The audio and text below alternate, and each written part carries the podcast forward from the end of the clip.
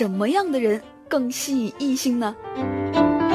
其实啊，在日常生活当中，人们往往不自觉地被某些人所吸引，这其中有许多生物学和进化领域的因素，这还关乎个人魅力、性感程度和吸引力等科学秘密。达尔文曾经说过，在男人看来呢，没有任何关于人体是否美丽的通用标准。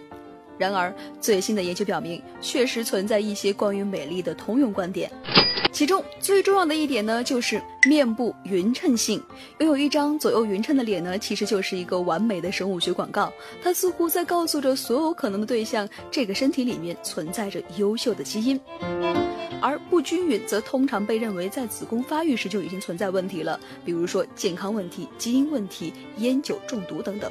此外，面部匀称性呢，也通常与和善性、外向性、责任心存在一定联系。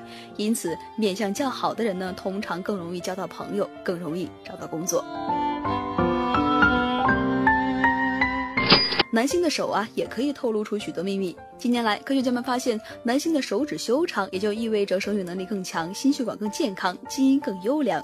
此外呢，无名指越长，面部会可能更加的匀称，也更具有魅力。不过呢，那些拥有超长无名指的男性啊，可能也会更喜欢沾花惹草。相反，那些手指长度一般的男性啊，可能会拥有更长期、更稳定、更忠诚的伴侣度。